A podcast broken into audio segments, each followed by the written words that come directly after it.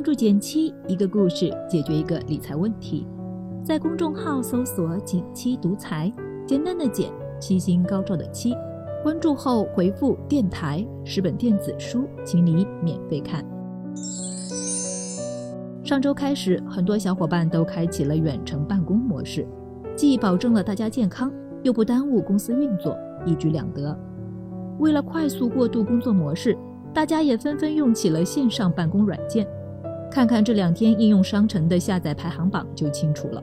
钉钉首次超越微信夺得榜首，腾讯的企业微信紧随其后。好巧，又让我看到了两个熟悉的名字：阿里、腾讯。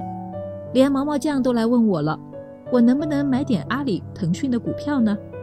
嗯，面对炒股经验相当不丰富的毛毛，还是不推荐了。我给他分享了另一种思路。分享前也照例提醒一句。文内涉及的产品仅限科普，无利益相关，也请大家根据自己的风险承受能力和资金情况谨慎参与。说起阿里的淘宝、腾讯的微信，我们都再熟悉不过了。这两款堪称是国民级的应用软件，而现实中，这两家互联网公司涉及的业务其实更丰富，几乎覆盖了衣食住行各方面，也难怪他们每年的业绩都很出众。就好比班上的优等生，每次考试成绩都名列前茅。再看看他们的股价，腾讯从2005年上市至今，股价增长了五百倍；阿里从2014年上市至今，股价增长了两百倍，真正做到让股东们赚得盆满钵满了。看到这里，你是不是也和毛毛一样更加心动，想投资他们的股票呢？不过现实很残酷，因为这两只股票都是在港美股上市的。要有海外账户才能买，普通人想投资还有点困难。哪怕有账户，投资门槛也有点高。就拿腾讯来说，在港股市场，哪怕只买一手，也就是一百股，按照现在的股价，得准备四万多港币。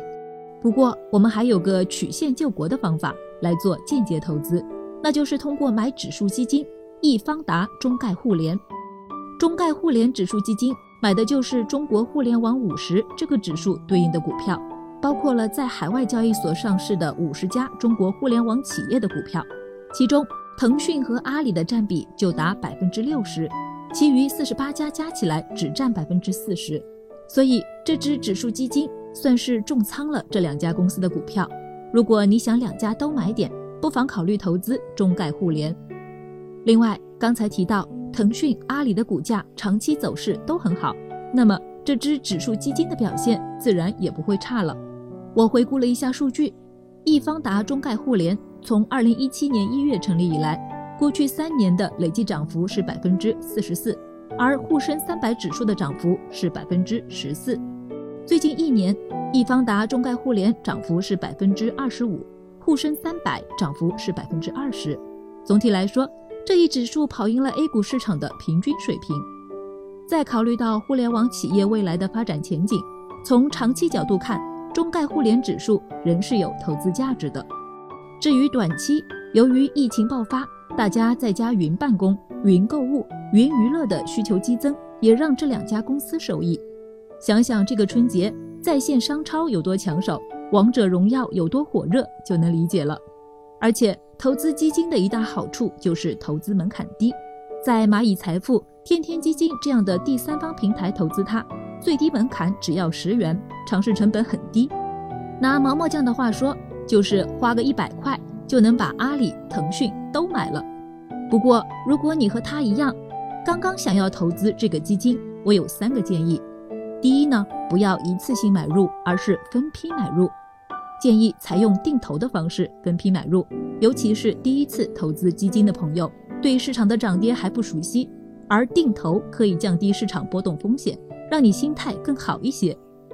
第二呢，选择手续费低的渠道购买，对没有股票账户的同学，可以选择场外版的连接基金，这里存在 A 类和 C 类的区别，简单来说，可以按你准备持有的时间长短来选择。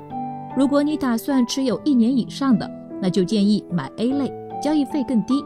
如果预计持有不满一年的，那就选 C 类。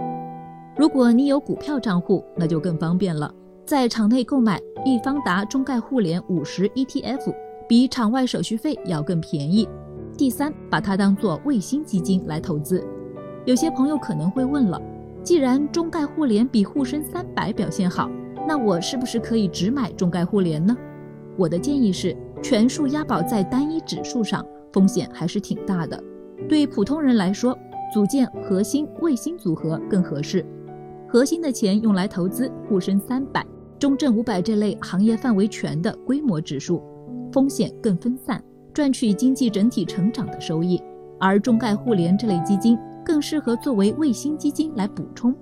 这就有点像平时吃饭时主菜和下酒菜的关系，孰轻孰重应该很清楚了。说到这里，我也不得不感叹。其实很多投资机会就在我们的日常生活中，潜藏在不经意的细节里。如果你每天都关注财经新闻，善于观察生活，并且提炼重点，就能发现不少类似的投资思路。这也是经济敏感度的一个体现。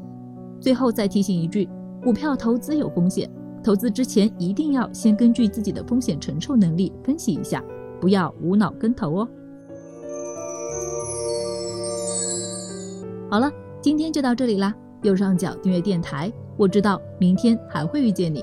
微信搜索并关注“减七独裁，记得回复“电台”，你真的会变有钱哦。